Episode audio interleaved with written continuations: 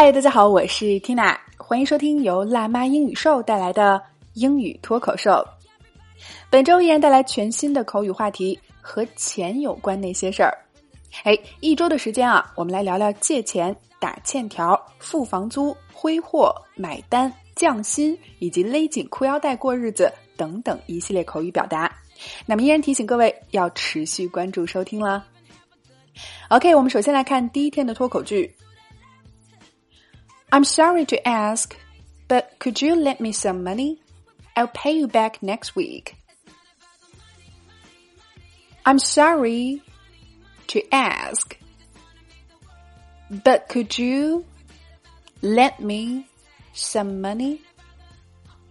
I'll pay you back next week. OK，老规矩，我们先来拆开分析啊。首先，sorry，我们都知道表示对不起、 抱歉。那么除了用于道歉外啊，它还可以表示歉疚、惭愧、过意不去、不好意思的心情。Sorry to do something，抱歉做某事儿。那么今天的句子里要借钱了，所以先说上一句：I'm sorry to ask，很抱歉，很难为情的问你一下。好，下面，But could you lend me some money？Could you do something？依然是带着很委婉的语气发问啊，你能怎么怎么样吗？接下来动词 lend，它就表示借，同时我们要重点区分它和 borrow 的关系啊。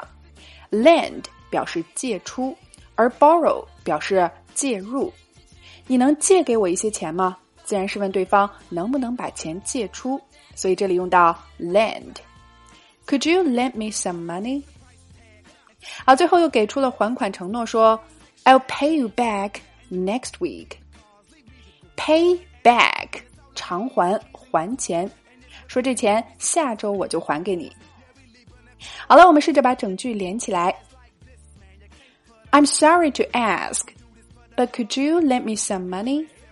I'll pay you back next week. One more time. I'm sorry to ask.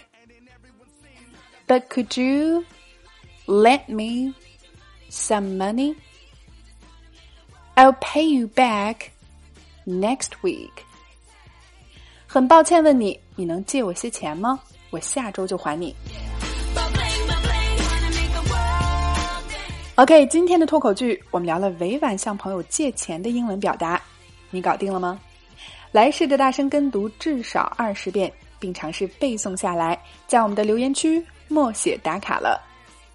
那么，想要真正的摆脱哑巴口语，系统的学习最地道的美语，还有发音规则缇娜向你推荐由我们的美籍外教教研，由我历时两年半录制的课程，七百九十五期情景口语年会员，一百二十余个情景主题，共七百九十五节情景口语课，五节课搞定一个情景，每节课都设置情景对话，内容精讲。发音连读详解以及 AI 语音跟读测评，四个环节带你完成口语输入及输出的全过程。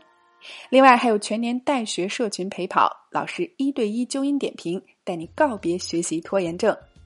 那么大家可以关注微信公众号“辣妈英语秀”，回复“圈子”两个字，就可以先来免费试听一个话题五节课程的内容了。